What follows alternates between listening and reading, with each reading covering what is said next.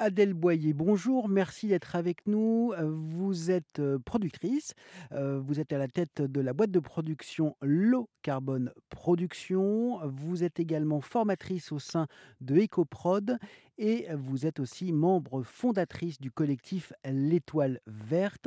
Votre créneau, c'est de sensibiliser, de mettre en œuvre eh bien, une, une baisse de l'impact carbone dans les productions audiovisuelles. On appelle ça donc l'éco-production. Euh, l'éco-production pour euh, un tournage d'une série euh, ou d'un film, ça représente quelles contraintes? Alors non, c'est pas tant des contraintes, c'est plus six thématiques sur lesquelles on peut agir. Il va y avoir donc, bah, c'est parce que le réchauffement climatique est dû aux activités humaines en partie. Donc, euh, dans le cinéma, il y a ces activités humaines telles que le transport, Mhm. l'alimentation, le numérique, l'énergie, les déchets et la biodiversité, les tournages en milieu naturel.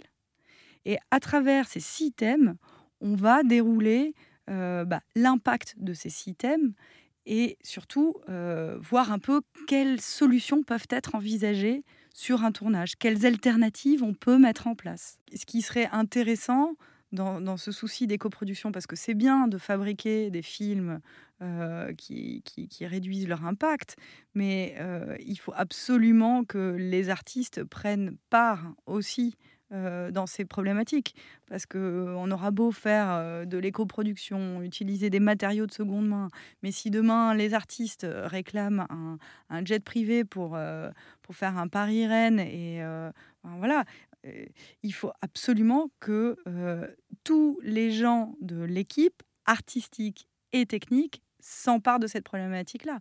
Donc ça, ça va être le boulot des producteurs qui vont devoir être en contact avec les agents des comédiens pour voir comment est-ce qu'on peut euh, les sensibiliser aussi. Parce que vous allez avoir votre équipe qui va faire des efforts, qui va travailler plus, qui va demander du coup des jours de prépa en plus euh, pour changer euh, leur façon de travailler, alors que ça fait 25 ans qu'ils bossent de cette façon-là. Et là, du jour au lendemain, on va leur demander de changer leur manière de travailler. Donc, et, à côté de ça, vous allez avoir les comédiens qui vont, qui vont venir en jet privé. euh, sur...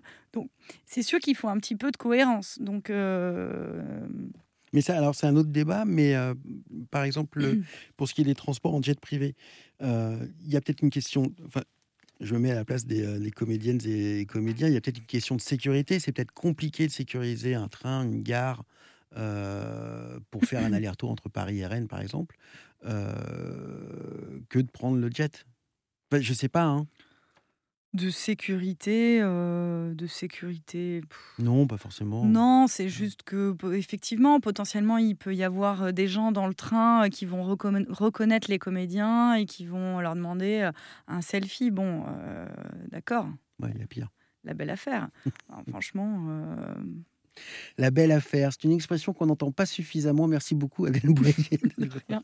d'être venu dans les studios d'Airzen Radio. Vous retrouvez évidemment tous les détails sur airzen.fr. Je rappelle que vous êtes la fondatrice de Low Carbone Production, que vous êtes également formatrice chez EcoProd et que vous êtes membre du collectif L'Étoile Verte qui sensibilise euh, à euh, l'écologie et au développement durable et à la transformation euh, durable et bien euh, tout le secteur audiovisuel. Merci encore d'être venu dans les studios d'Airzen Radio.